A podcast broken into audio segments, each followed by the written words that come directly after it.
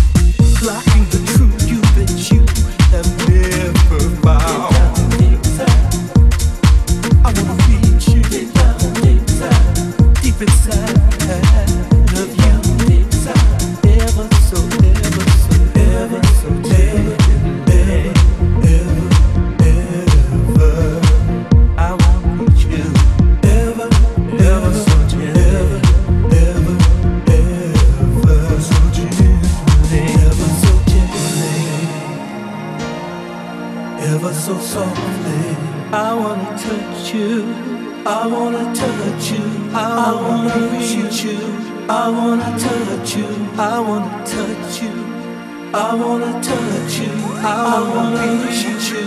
I wanna tell you ever, ever, ever so gently. Ever so softly. Starting in the valley of harmony. Where reflections and love flow so free. There's a place inside.